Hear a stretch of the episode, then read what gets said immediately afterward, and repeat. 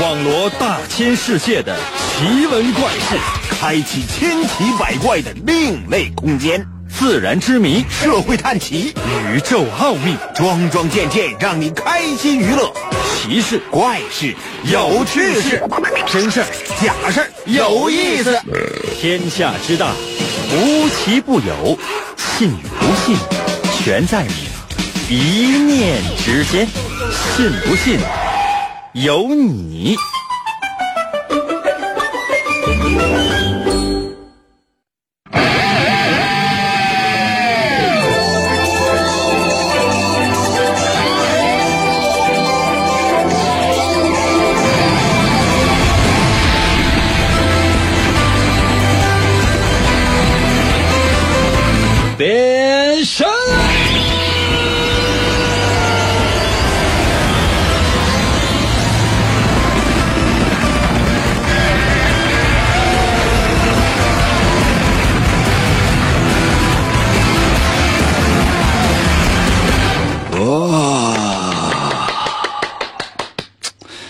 有这么多人啊，收听我们的节目，我真是心里觉得就是，没有人听了吧？有些朋友说，你刚才还说有那么多人，哎呀，朋友们，我这仅仅就是，就是就是假装的，假装的，然后就是感觉好像有很多人在收听我们的节目，这不是内心显得就是很丰盈吗？要不然的话，你想，压根就没有人收听我们的节目，我是不是觉得非常非常的憋屈？那如果你呢喜欢我们的节目，并且呢愿意收听我们的节目的话呢，就给我扣个扣扣一下墙。可能有些朋友说，那我扣一可以吗？可以。嗯，喜欢我们的节目呢，可以扣个一。嗯，不喜欢的呢，那我觉得，嗯，没有用啊。其实这调查你说有啥用啊？能坚持收听我们的节目，那肯定会直接给我扣个一了。要不然的话，你想你来也白来了。那不喜欢收听我们节目的，那就为什么要扣一啊？压根听都没听着，这些都不重要，重要的是，一边收听我们的节目，并且一边参与，这是不是会是一件非常好玩的事情呢？神奇的，信不信？有你节目，每天晚上八点的准时约会。大家好，我是王银，又到了我们每周一次的测试环节。每到这个环节，你可以放松了。我不会出很多特别难的题啊来考你，也不用你过来什么逻辑分析，也不用你过来啊脑洞大开，更不用你呢过来探案。你只需要收听一下，并且按照你的直觉给我答案就可以。我们今天的主题就是。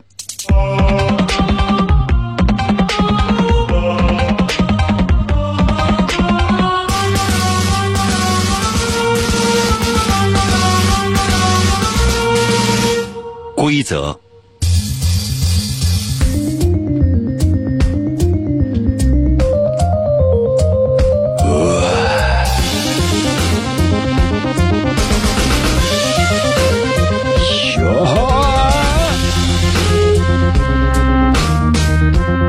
我问大伙儿一件事儿哈，知道红绿灯吗？我们小的时候呢，经常会背这样的像歌谣一样的顺口溜，叫做。红灯停，绿灯行，黄灯仔细看分明，是吧？差不太多，就这样的，可能变来变去，但是它整个的感觉它是不会变的。每次呢，到我们测试环节的时候呢，我总是会为大家伙说一个小典故，一个小知识点。当你知道这些知识点之后呢，以后再跟人吹牛的时候呢，总会有些谈资。要不然的话，你想在酒桌上你跟人聊天的时候，经常说的是什么？就是哈。你知道我认识谁不？那你认识谁？那跟我有什么关系？你不知道我认识谁？在铁西，在铁西，你知道提谁好使不？提张哥。那张哥是我亲大哥呀，你知道吗？你有事儿的话，你就吱一声，我直直接给你把张哥找了。到时候有啥事儿，张哥给你评。你说你这玩意儿，你这你这样人，你愿意跟他接触吗？啊？相反的是。比如说哈，看一下，拿拿出手机哈，你看一下这个上面的时间，上面的日期啊，你知道今天什么日子吗？对方说不知道啊，啥日子？啊，今天是我生日。啊，那大哥，那祝你生日快乐呗。那 这人也不能交往是不？这没啥意思。如果说根据今天这个日子，你能够说出一个什么小典故来，这是个小知识点，其他人不知道的，这这也挺装啊，这也挺招人烦呢。算了，就你们也不需要装了，还是我来说一说吧，朋友们。一八六八年的十二月十号，拿笔记一下哈，高考考这题。一八六八年的十二月十号，世界上第一盏信号灯诞生了，在哪儿诞生的呢？在英国。以前呢，这个马路上面为什么叫马路？那因为这路上跑的真的最快的速度的就是马，所以说呢，就是没有什么汽车。那你说你这马呀，来回穿来回缩的，基本上也就就是这样的东西。但是你知道，汽车如果说撞一下的话，那速度要如果很快的话，那可能会出人命。但你要说马车撞在一起的话，那效果可能要比汽车还要惨烈。最开始的时候，那在路上，尤其到一些十字路口的时候，你要知道，那没有马能停，比的是什么？这这鸡了，这都是。按理来讲，你说你到十字路口的时候，你应该注意瞭望一下，你看一看红绿灯。那你说以前呢，马路上跑的都是马的时候，主要都是马车啊，不光是马，都是马车的时候，那怎么办呢？那就看谁的马狠呗，对吧？到路口一看，对面那个马什么马呀？那都是啊，一个一个老弱病残的，还有一个孕。再看咱的马，就是这一辆车里边，这一辆车前面两匹马或者四匹马，咱这是宝马。你看前面过来都是宝马怎么办？你就吁，赶紧停一下，给对方让一下。谁让咱这四匹马老弱病残孕了，只能等一等。那边一看仗着自己是宝马，拿鞭子手啪，我驾 拼的是什么朋友们？拼的那就是实力。到后来发现也不行，那个老弱病残孕那样的马呀，很容易啊，他就被淘汰。大街上跑的全都是宝马，这怎么办？一八六八年十二月十号，世界上第一盏交通信号灯就诞生了，在英国的哪儿呢？在英国的议会大厦前面有一个十字路口，就在那十字路口上处理起来了。当时这灯呢七米高，只有一盏灯，只有一盏灯，叫什么呢？红绿灯。可能有些朋友说：“你这个胡说八道，那一盏灯是红的还是绿的？”换，什么意思呢？就是它是一个玻璃的，它是个玻璃。一个红玻璃，一个绿玻璃，底下呢站一个人这个人呢还不是警察，没有警察是会管这样的事情。那警察呢主要是管一些刑事案件、交通方面的事情，不归警察管。这警察呢就是底下这人还不是警察哈，他是先拿一个红玻璃，然后一举，停，所有人都停，过一会儿再举个绿玻璃，哎，一开始人也不知道，后来还是发生了一些事故。发生完事故之后呢，底下工作人员还问呢。那举红的你咋不停呢？啊，开马车那司机说：“那谁知道是红的是停啊？” 啊，是哈。这怎么办呢？就赶紧啊登报，说以后啊到这十字路口的时候，啊我举我举这个红牌，我举这个红色玻璃的时候，那你们就停。啊，那我举这个绿色玻璃的时候，然后你们就行。后来就来回举也不行，干嘛了呢？他用煤气灯那。灯罩来做这红绿灯，里边呢放一个煤气的一个灯，这煤气灯一亮，这红灯就亮了。上面上面不是有块红色玻璃吗？后来呢，再有个绿色玻璃，一红一绿，一红一绿，就这样维持了二十三天。在第二十三天的时候呢，爆炸了。那有些朋友说：“那你说半天这个事儿黄了，黄了，这事儿就黄了啊！当时底下那工作人员也炸死了。”那就这根本这就不可能的，这是个这个事情，这就是周围的这个居民就说，说是咱别扯这个了，你知道吗？这多吓人呢！按什么红绿灯啊？啊，这家伙还还还给炸死了，以后就 P 就咱就 PK 吧，就看谁马快得了。嗯，这是一八六八年，一晃五十年就过去了，这五十年没有红绿灯，为什么？因为红绿灯被人认为是不安全的，直到一九一四年。拿笔记一下啊！中考考这道题。那有些朋友说：“那万一要不考呢？那不考的话就没事那万一要考呢？现在的孩子学知识根本不是出于兴趣点，是什么？考试考什么，你就背什么。考试不考对不起，碰的不碰，学的不学，根本不认知。对于这个世界的认知，对于这个世界的好奇，一点也没有，懂吗？所有的这个学习目的性都非常非常的明确，就是为了要应试。玩对这个世界好奇，退。一直到一九一四年，在美国俄亥俄州克利夫兰，才出现了红绿灯。一九一四年的八月五号，有这么一个美国交通信号灯公司做了一套信号灯系统，这个是真正用电的，用电力信号的一个系统。这个电力信号呢，就在克利夫兰市的一个十字路口，它也只有红灯和绿灯。但是呢，它在灯与灯之间切换的时候，会有一个滴滴声，比如红灯了哈，红灯了，别着急，你想过吗？等一下，滴滴滴，这时候你就就相当于黄灯哈，你就先别你就别冲了，过会儿啪绿了，OK，你过去，懂了吗？那有些不，我说英哥，那这这这是啥？红绿灯吗？你到街边，你问谁？你说这是什么东西？你就你指那红绿灯，他都告诉你这叫红绿灯。为什么他不说？哎，这不是红绿黄灯吗？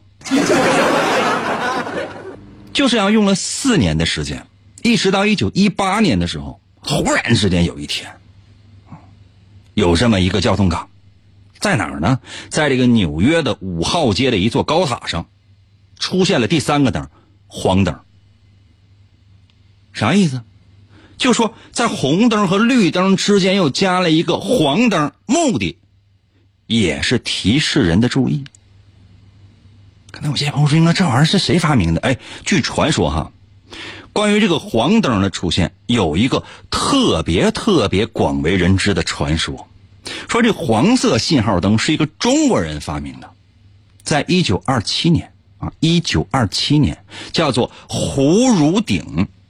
汝呢，就是说三点水加一个女字，汝，啊汝，鼎呢就是那个就是以前古代就是炒菜啊、吃饭啊炖肉那个鼎。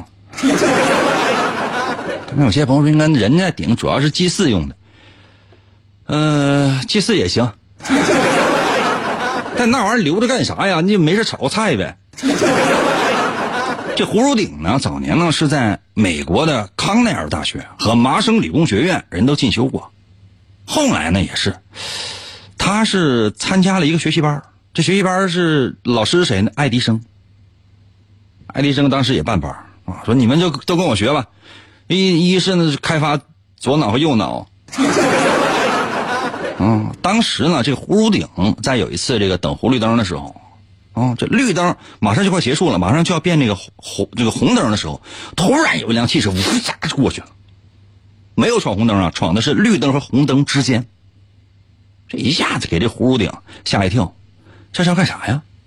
啊，玩呢？从第一盏红灯到第一盏绿灯之间，这实在的时间上没有任何的缓冲，这怎么办？干脆咱加个黄灯。这黄灯呢，什么意思呢？就是告诉你你要注意，谨言慎行，小心驾驶。当然了，就是这个黄灯呢，实际上呢，很早就在铁路系统它就运用了，在一八九九年的时候呢就有运用了。啊，胡汝鼎说：“咱能不能把这黄灯引入进来？能不能让它有一个红、黄、绿这样的一个顺序？这、这、这、这多好玩啊！” 后来呢，这个呢就被政府采纳，说你看实在不行的话，那不咱就是说这这哥们这么够意思，说的这么真诚，咱整一个吧。于是呢，咱就整了一个。据说呢，以前呢有有一座城市啊，交警规定啥，闯黄灯是违法的。这事儿啊，引起了很大的争议。后来有人出主意说，既然是违法的，那这黄灯呢，他那就是干脆就黄灯取消得了呗。啊，哎，我要说这个事儿是发生在沈阳，你们都不能相信吧？上网查一查吧。然后有人就建议了，你说这个黄灯它其实就是红灯和绿灯之间的一个缓冲，如果把闯黄灯认为它是一种违法行为的话，那这以后咱不需要了，干脆这样吧啊，为了增加个增加这个缓冲啊，在这个红灯和绿灯和黄灯之间加一个蓝灯。什么意思？就是说闯蓝灯没事但闯黄灯不是。哎，但闯黄灯没用的话，那为什么咱就把那个黄灯取消得了呗？后来有人建议呢，就改成红灯、蓝灯和绿灯。后来一想，就是那为啥不保留黄灯呢？后来呢，这个规则就取消了。可能有些朋友说，这玩意儿不是闲的吗？别瞎说啊！是啊，被哪领导听着的话，明天我来不了的话，你肯定也有事儿。话说，在咱们中国，一九四零年的时候，才开始有了交通岗和交通警，才开始有了红绿灯。那时候呢，不是特别这个光荣的一件事儿。那时候是在上海的租界的街头啊，有了这个红绿黄灯，懂吗？一九四零年的时候。当然，也有一些人说说，在一九二三年的时候，这个上海的公共租界呢，就开始在部分的十字路口安了这个一些红绿灯，但那个主要是以机械的，它不是电力的。到一九四零年的时候，才有这个电力的这种红绿灯。就这样，红绿灯的历史就为大家伙讲完了。那愿意听的话，给我扣个一；不愿意听的话，说英哥赶紧出题。可能有些朋友说，那那我就是。那我就是就是行了啊！接下来时间我要出题了。哎呀，说了这么多，其实有的时候呢，我也想直接给大伙出题，然后直接让就是念你的微信呢，还有视频留言就可以了。我不不不怎么需要讲这些东西。我讲这些东西主要目的呢，不是为了要枯燥大家，而是为了让所有正在收听我们节目的朋友，他可以掌握一个小知识点。不是证明我们的节目呢，不是单纯的娱乐，可以寓教于乐，但主要是乐啊。行了啊，接下来的时间。我来出今天的第一题，哦，请听今天的第一题。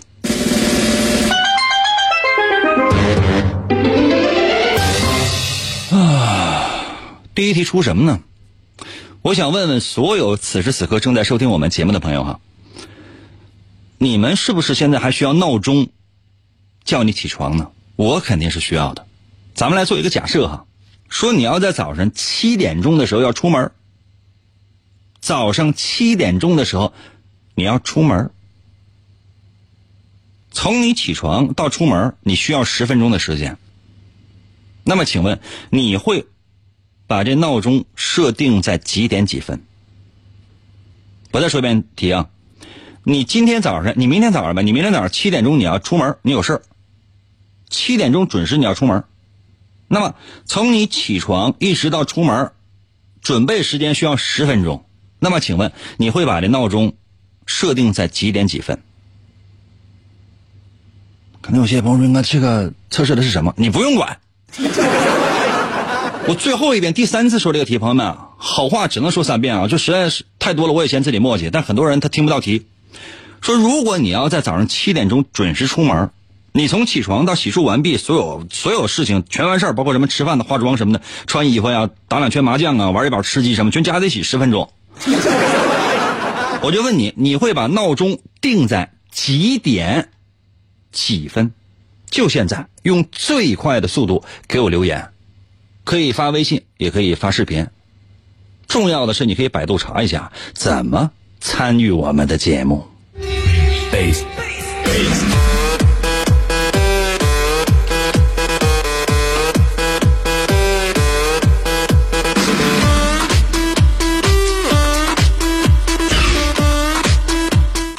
原因是啥？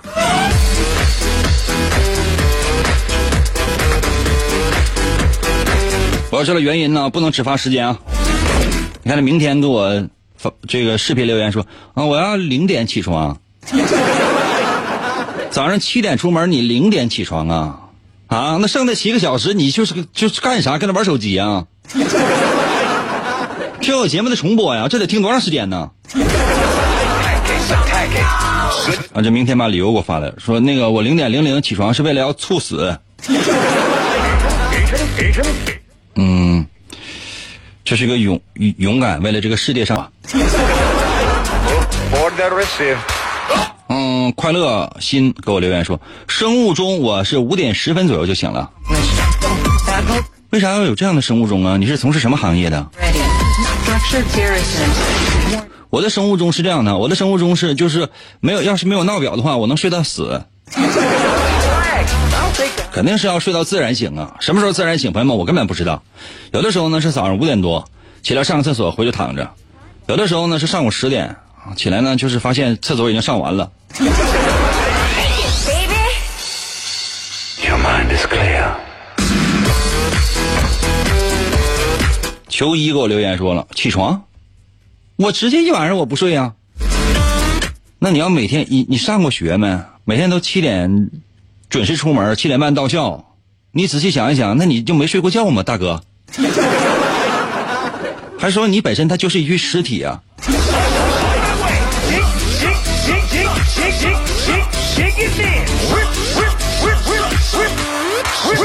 乘客给我留言说，六点五十起床吧，因为我起不来，我得听闹钟。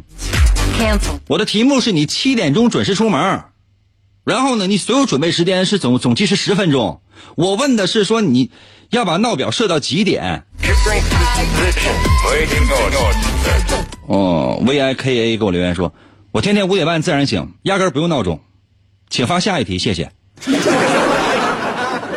这个测试题一会儿我是要说答案的，我是要说答案的，我的天哪，我是要说答案的，我天哪，下一题，你当这是个数学题呢？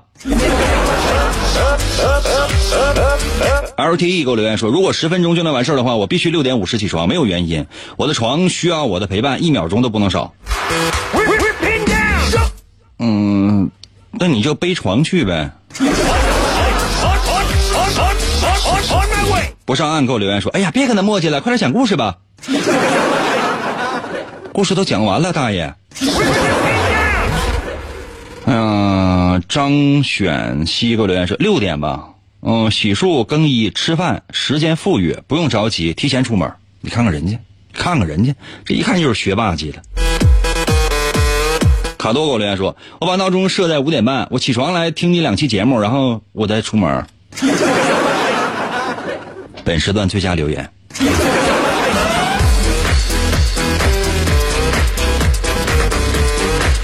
这个猫头给我留言说，十五分钟或二十分钟各一个吧，一个怕叫不醒我，临走的时候再想一想，落没落没落什么东西。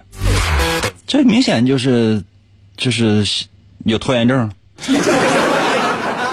郑石浪给我留言说，我定在六点四十吧，我得用十分钟的时间清醒再起床，跟我一样。我每天早上清醒时间，我给自己留大概，呃，最少二十分钟，要不然我这不清醒。我怎么清醒呢？就是说，比如说，呃，手机闹表响了，然后呢，我轻轻摁一下，我不摁停止，我摁下其他任何键。这样的话，它过八到十分钟还会再响一次，然后我起来，我还是不摁那停止键，我还是随便摁一下，然后呢，就是过一会儿呢，就这个闹钟它还会响，这时候呢，我再随便摁一下，反正我就是不起来，到最后呢，这个闹表就有点急眼了。原来是零零零零响，后来去闹表说话了，能不能不这么玩？啊，这家伙忽悠我多长时间了？你呀、你起来你就起来，实在不起来的话你就躺下得了呗你。我这时候我脸一红，我起来了。小李给我留言说六点吧，我认可，完事儿了，我坐在那儿，我也不能让自己太着急啊。你看看人家，看看人家，他妈耽误睡眠时间，那是不是傻呀？姑奶先生给我留言说六点吧，因为我一下起不来。那起几下啊.起十下呀？那十下之后，你想想，十分钟就来那一下就七点了。海给我留言说，我定在七点六十。兄弟，你七点出门，七点要准时出门，你定在七点六十啊？那你别去了。Enemy spotted. Securing position. Waiting orders. Location confirmed. Hostile. Wait. 刚刚好给我留言说，你跟他忽悠忽悠吧，你个上夜班的。朋友们，我上夜班，我是上夜班，但我每天六点前必须起床。Warning. 同情一下我这个弱者吧，猝死的是我呀。八爪鱼给我留言说，我六点半起床，因为我要洗漱、擦脸，一套军体拳，一套军体拳下来，已经没有时间吃饭了。那咱军体拳少打一会儿，或者说是你给自己留个三五分钟吃饭的时间呗，这干啥呀？作呢？Shake, shake, shake. 亲人给我留言说：“英哥，我发现个事儿，你禁止学生收听你的节目，然后你还总在节目当中说一些高考必考的知识点。那么问题来了，如今学生不听你的节目，那他如何知道红绿灯这个知识点呢？嗯，他可能也真是没有必要知道。嗯，我就这么一说，你也信呢？唐朝给我留言说：我每天都是七点半到公司啊，我就六点半起来，七点二十五出发呀。”萝卜给我留言说，六点半起来，十分钟收拾完了，二十分钟照镜子，看看自己有多帅。你看一看你家那个镜子是不是已经碎裂了？我的天哪，那个镜子都被你气碎了。天涯给我留言说，哪有卖闹钟的呀？那玩意儿多少钱呢？太贵了，我可不不能买。手机不是有闹钟功能吗？实在不行的话，我让老张去你家帮你送钟。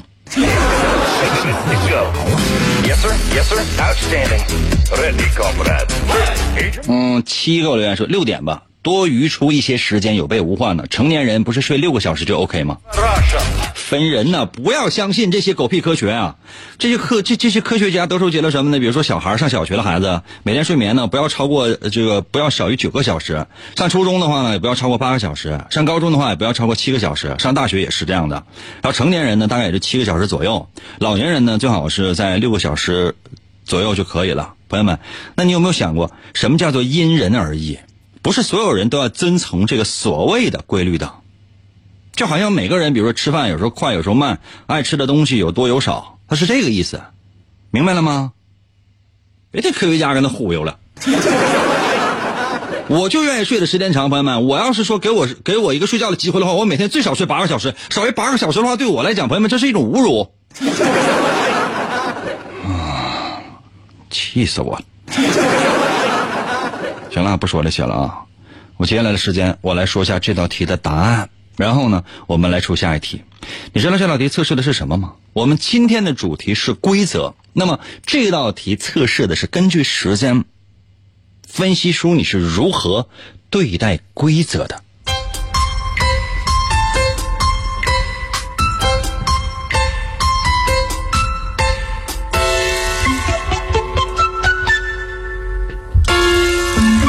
我的问题是，如果你早上七点钟要准时起床，然后呢，你从起床一直到所有的那些梳洗、打扮、化妆、吃饭等等那些，总计需要十分钟。那么你会把闹钟设到几点几分？确实呢，有些人呢要设在六点钟左右，因为呢，就闹钟一响，你会把它关掉，然后你再眯一会儿，然后再起床，就给自己一个醒盹儿的时间，对吧？这样的人呢，会非常非常的害怕迟到。所以说你会把闹钟的这个时间调的早一点，好让自己呢提早一点起床。但是，当你把闹钟关掉的时候，你是处在半梦半醒的状态的，这样特别容易睡过头，导致什么？迟到、失败。也就是说，这是一种特别不理智的行为。可以判断你呢是一个做事情慢条斯理的人，你根本不善于利用时间。这规则对于你来讲可有可无。哎呀，如果你把那个闹表呢定在大概六点三十分上下啊，就是说或者六点二十到六点三十之间嘛。好，闹钟一响，你马上起来了，然后你会你会赖床，比如说醒醒醒一醒啊，坐起来啊、或者怎么怎么样啊，缓一缓呢，给自己留出十分钟左右来回轱辘的时间，或者哪怕拿起手机来玩一会儿，这都可以。这样人通常个性呢是比较沉稳的，做事呢也是井井有条的，不会拖泥带水，而且这样的人适应能力通常非常强，而且呢，你这个赖床的时间自己给自己留的还是比较恰到好处的，算是能够跟上规则的一个人，就是比较守规则的一个人。如果你把时间定在六点四十，或者说六到一直到六点五十，这都可以，因为你有十分钟的时间是需要准备的嘛。就是六点四十到六点五十之间，这都可以。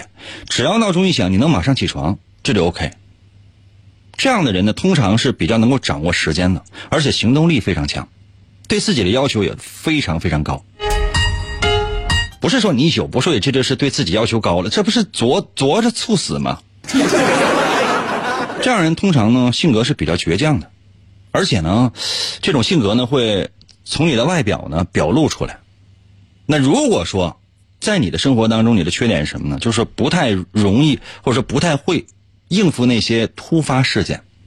就是说，一切如果在你计划之中按部就班的话，你会觉得一切都 OK。但是，一旦有突发事件的话，你会发现你会不知所措，甚至会情绪失控。所以说，太守规则，一旦有人不守规则，或者说打破了你的规则之后，你马上手手忙脚乱。如果你选择什么呢？我为什么要定闹表？我看表确实已经是七点了，我为什么要起来？可能有些朋友说：“那那可能吗？开玩笑的。闹钟你就定一下，你就定个七点。起来之后呢，不洗脸、不刷牙、不吃饭，穿上裤子就往外跑。这样人的性格会特别强烈，通常会以自我为中心。女的非常的任性，都有公主病；男的都是精神病。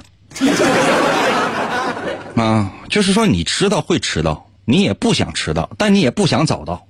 只要你心情不好，爱咋咋地。你次次都迟到，规则对于你来讲就是个屁，懂吗？你完全是以自我为中心，你非常非常的自恋，你觉得一切都是别人的错，任何人犯错，这都是跟你没有任何的关系。而你犯了任何一件错误，你放心，你都会赖到其他人的身上。其实这样人就是被社会淘汰的命。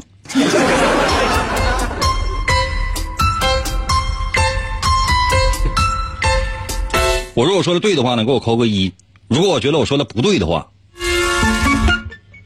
你能弄死我吗？休息一下，我马上回来，我再出一道题。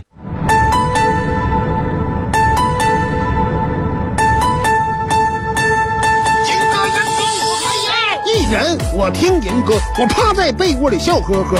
广播他还有谁？我每天晚上能作陪。参与我发微信收听，他更带劲儿。我黯然销魂，自作多情，我不见人歌人。听银哥我痴痴笑，心动我太美妙。这个男人他有一套，银哥银哥我还要。气烦恼我忘忧愁，我陪着那银哥到白头，每天坚持从不落。只要那银哥能说话，每天晚上听一回，我陪着那银哥永相随。天天参与为了谁？银哥节目还能减肥？逗银哥我一天天各种欢乐是大无边，每次都被他弄蒙圈。我就爱银哥各种编，人间纷扰太凌乱，管他究竟该怎么办。晚上哪怕不吃饭，我拥有了银哥就无遗憾。银哥我来了，银哥我来了，银哥银哥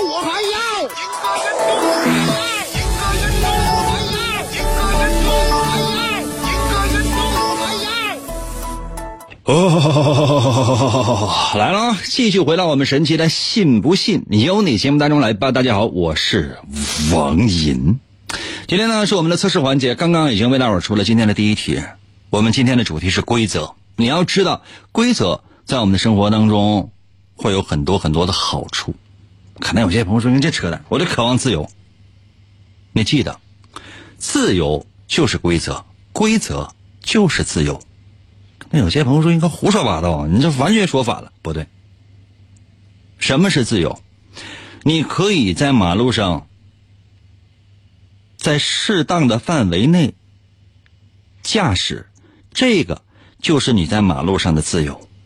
同时，你所谓自由的驾驶一定要讲规则，比如说红灯你要停，绿灯你要行，在遵守规则的情况之下，你才能够实现自由的驾驶。否则的话，你说你自由驾驶，你我觉得我觉得这条路挺好的啊，只有我一个人就往西走，其他人怎么就是都跟我是逆行呢？啊！给警察打电话，这趟马路上现在所有人都逆行啊，就我一个人是好人。那你没有想过，你是不是走岔道了？多危险！尤其上高速，下一秒可能就死了。你不能想怎样就怎样，一定要在一个规则的范围之内，你才能够做到自由。这就是人类的生活的法则，或者说叫准则，都可以。接下来的时间，我来出今天的第二题。这第二题呢，多多少少呢会有一点点小玄幻，但是你要开动你的脑筋，想一想究竟发生了什么。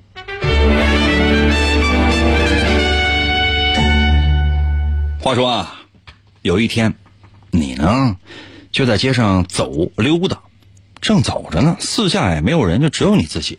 哎，对面呢过来一条狗，这狗看着你之后啊，说了一句话，哎，你挺惊讶的。请问，这狗说的是啥？那有些朋友说：“应该狗怎么能说话呢？”这告你了，都告你了都啊。假设你呀、自己一个人在路上溜达，哎，没有人啊，就只有你自己。突然之间呢，出现了一条狗，狗看着你之后就停下来了，看着你就说了一句话。那么，请问？他说的是什么样的话？我再说一遍题啊，朋友们，一道题我说三次啊。你一个人在街上溜达，没有其他人，迎面过了一条狗，狗说了一句话是人话，让你感觉到很惊讶。请问这狗说的是什么？就现在给我留言。如果能可以发微信的话，就给我发微信吧。如果想要看视频的话，某音某手自己搜一下都可以，怎样都行，自己找啊、可以百度去搜，比如说。王银，王银的微信，姓王的王，《三国演义》的演，去掉左边三点水，剩下的右半边那个字儿就念银，唐银，唐伯虎的银，啊，他随意。嗯，只要搜我的名字的话，我相信你会有很多惊喜的发现。我要速度，最快速度，给我留言，来吧。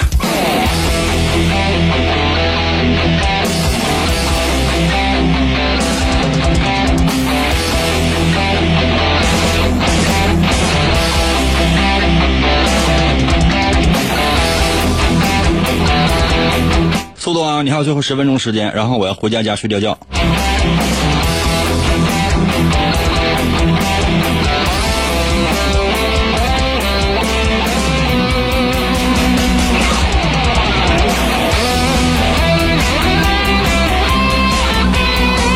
狗可能会说：“取经去啊！”小雨老师啊，给我发了好几回了，说是这个号吗？是这个号啊，小雨老师啊。犀牛会美犀牛会美术，小雨老师，你要你要干什么？要不是看你头像是一个美女的话，我早翻脸了。有私事可以私聊。马俊杰给我留言说：“狗会说，请问狗说的是什么？” 那狗是问人呢，还是人在问狗啊？还是狗在问狗啊？现在是问你说，问你狗说的是什么？你能不能作为狗说一下？这简直了，这说的都是什么玩意儿？涛哥给我留言说，呃，我问狗今年旺不旺？狗说旺，这也算人话是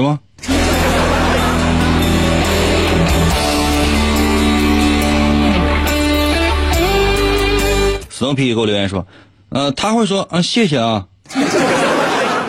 啥玩意儿？谢谢，你给狗让道了啊！全部给我留言说，狗会大喊啊，救救我呀！我是周八，我咬你啊！无敌呆萌给我留言说，呃，祝我发大财。什么玩意儿？祝你发大财？狗说祝你发财啊？你能不能前面加一个狗，然后你加个冒号，最好再加上引号，然后里边放上狗的话呢？啥玩意儿？祝你发大财呀？你要干啥？算命呢？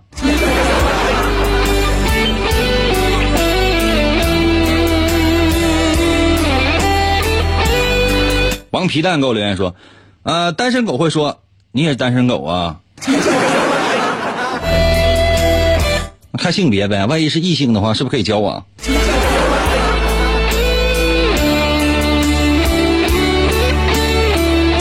脾气很暴，给我留言说，狗会说就喝喝点儿去啊。这也是一个酒狗啊。刚才有些朋友说，什么叫酒狗？啊，酒人嘛。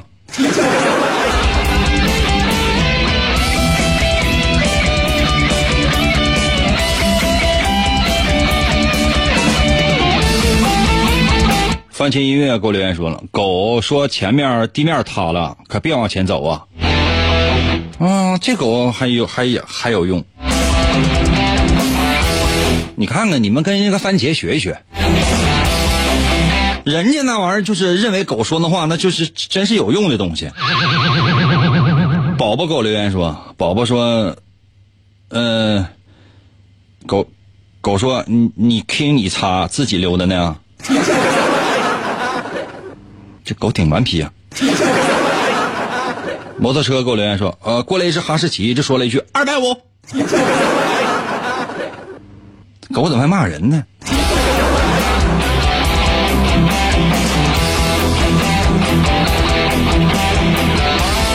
霹雳给我留言说，狗会说，嗯，那个你还吃吗？那个我还吃啥呀？拿奥利给？不是刚拉的吗？陈志你这你吃吧。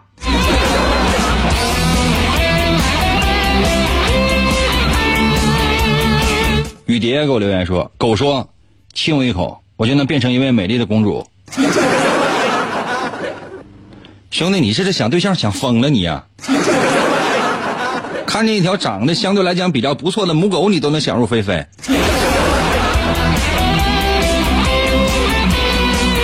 我真担心你们小区的狗。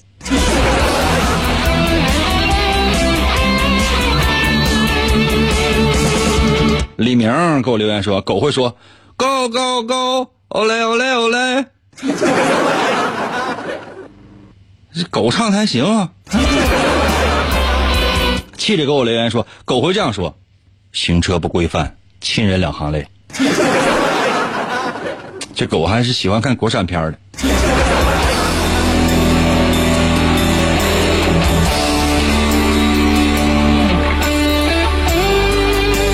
记住啊，我们的规则是啥呢？就是，呃，你要是你给我发微信也好，或者说在我视频给我留言的话，你就要发一个“狗”字，然后冒号，然后再加引号，里边加上那狗的话啊，让我阅读起来会感觉就是比较嗨。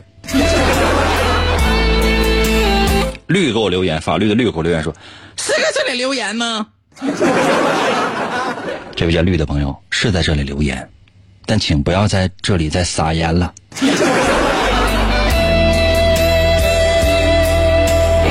静南给我留言说：“狗会说，哎，你踩我尾巴了啊。”不好意思啊。球衣给我留言说：“狗会说，快点带我去撩妹去吧，我装可爱完吸引女孩。”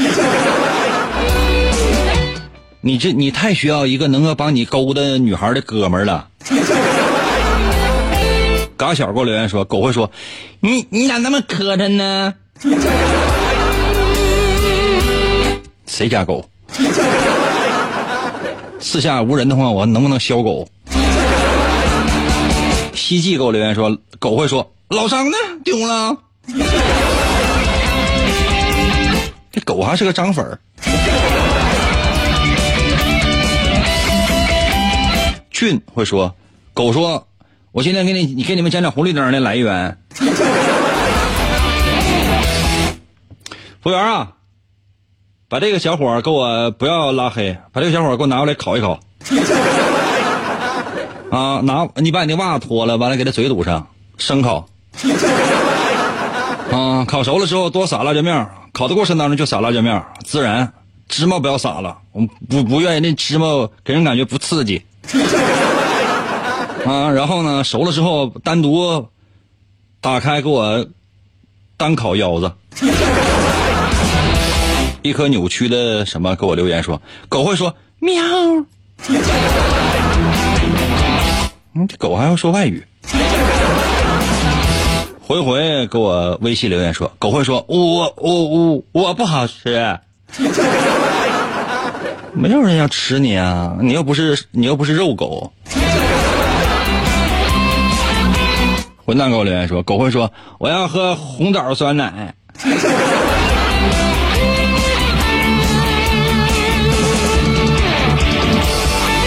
都市小单车给我留言说，狗会这样说，那这地盘我已经尿过尿了。你放心吧，我不会在你地盘尿尿的。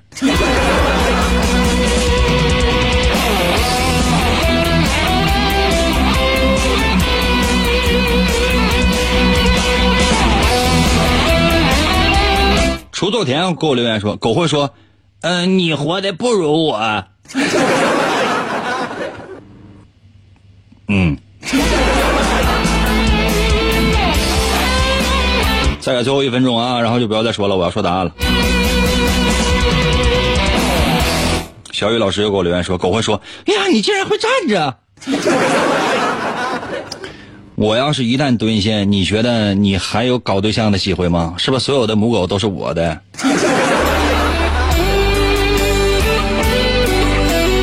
明天给我视频留言说，狗会说要烤地瓜不？送狗。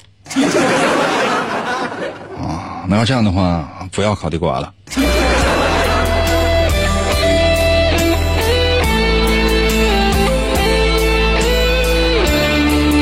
小苹果给我留言说：“英哥，你别总说狗行不？英哥，你看我这头像，嗯，那你这头像你还真是狗啊。”三十给我留言说：“狗会说生活索然无味，干饭必须荤素搭配。”这也是一个爱打工的干饭人呢。嗯，韩大小姐给我留言说：“狗会说老张是自杀的。”你跟那狗说，不要再让他听我每周三的节目了。小祖宗给我留言说，狗会说你是什么时候进化成人的？狗多讨厌呢！我还得跟狗解释，我说啊，我呢就是也是最近呢才那个进化成人的，因为前世啊，我这个实在是有一个人救了我，然后我今天我就是幻化成狗啊，我是一条白狗，我这旁边还有一条青狗。嗯、一会儿呢也可能要下雨啊，前面有个公子，你看是不是？他可能是没带伞，我把伞借给他，完他他到咱家找我，后来我们就是，嗯、就是一个游湖借伞吧。猜啥名儿？给我留言说，狗会说，把我法拉利，把我法拉利拉来。狗都有法拉利啊。那法拉利那上面是狗吗？不是马吗？哎呀，我这心呐！行了，差不太多了，就到这儿了啊。接下来的时间我来说下答案，朋友们，老规矩，如果我说的对的话，你给我扣个一；如果我说的不对的话，你给我扣个二，怎么样？如果我说的对的话，你给我扣个一；如果我说的不对的话，你给我扣个二。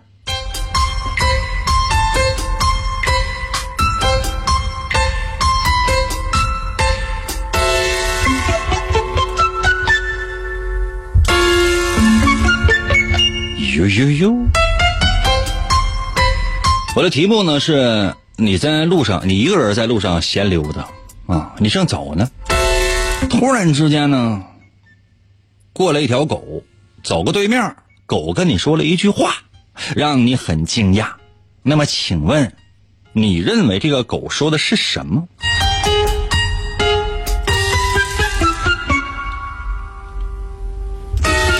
如果你这个认为这条这条狗说的话是什么呢？就是提示你有危险，或者说提示你一些重要的一些事情，比如说告诉你前面有坑啊，前面有抢劫的呀，前面有你领导啊，啊，你这是股票要跌呀。总之呢，是提醒你注意安全啊，注意风险之类的这样的一些话的话，这说明什么呢？就是说，你是一个非常非常细心的人，就说一些粗心大意的事儿是不会发生在你身上的。所以说，大多数情况之下呢，你向别人求助的情况相对来讲比较少，懂吗？比较少。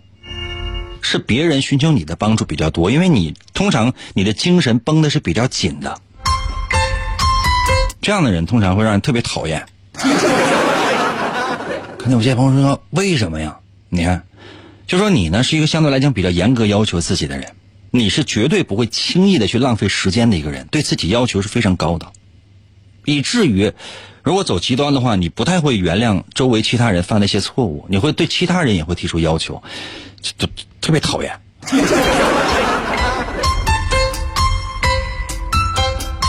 如果你认为这狗呢，他说了什么呢？比如说，他说了一些能够给你带来一些财富的话，或者说能够给你带来一些物质，或者说能够给你带来一些好处和利益的话，比如说他告诉你哪儿有钱呢，啊哪儿能得到一些什么呀，或者说你可以利用这条狗呢，这个升官发财、出名出力之类的。这说明什么呢？这说明你是一个糊涂虫。嗯，就是说，如果你在生活当中会犯错误的话，那你放心，同样的错误你会至少在一遍一遍、一遍一遍、一遍一遍犯到死。当然了，你应该是给周围人添了不少的麻烦啊，但是呢，周围人呢并没有觉得你很烦，为啥？就知道你就是这样的人明白吗？所以，相反的，周围人还挺喜欢你，这气不气人？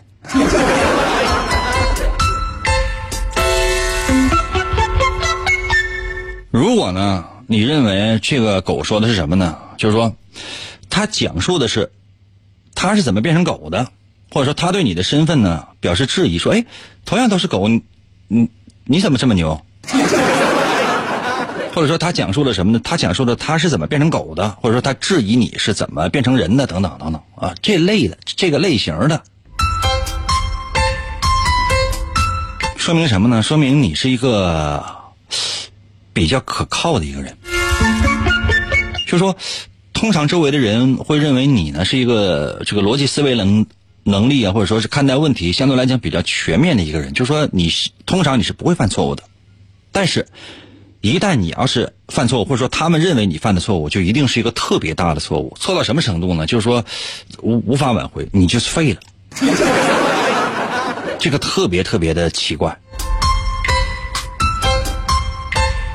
如果你认为什么呢？就是这狗，它会给你介绍一些美好的事物，这些东西呢，可能跟名利无关。前面我不说过吗？说你可能认为狗会给你带来财富啊、名利啊。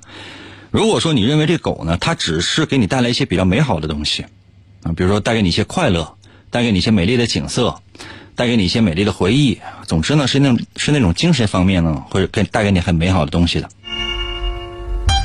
这说明什么呢？说明通常有这样选择的人呢，性格是比较开朗的。但是呢，就是生活当中也会犯错，但犯错的同时，你并不在意这种错误，以至于呢，你周围的这群人他也不太会在意你犯的这样的一种错误，而且呢，你是那种完完全全的演技派，演技派，什么意思呢？就是说是，嗯，通常你会给别人的感觉特别的好。嗯，特别虚伪。但如果你认为他什么呢？就是你你认为这狗特别无聊，他说的所有的话呢都是特别无聊的话。比如说，哎，玩呢，然后转身走了。或者说，哎，你也听英哥节目，然后转身走了。总之呢，就说这狗说的什么呢？就是无伤大雅，无关痛痒。就这事儿呢，跟你整个的人生都没有任何的关系，因为他说那个话就是可有可无。哦，就是是是是类似于这样的话，是是说明什么呢？是说明你是知道自己身上优点和缺点的一个人，但是呢，你心很宽，你不在乎。比如今天丢三落四了，你不在乎；明天呢，就干脆不是丢三落四了，就全丢了，你也不在乎。啊，就说你根本不太在意身边的一些事情，谁多了谁少了。什么没了，什么有了，你根本你不在乎。这样人的人生就给人感觉就是啥也没有，啥也没有啊！如果真的想要一个好的人生的话，你要学会一件事情，就是说要看重一些事情，并且会记录一些事情，否则的话，这人生可能就毁了。行了，今天节目就到这儿了，再次感谢各位朋友们的收听。我说的对的话，我给我扣个一；如果觉得我说的不对的话呢，你留言什么都行。明天同一时间，等你了，我的么么哒。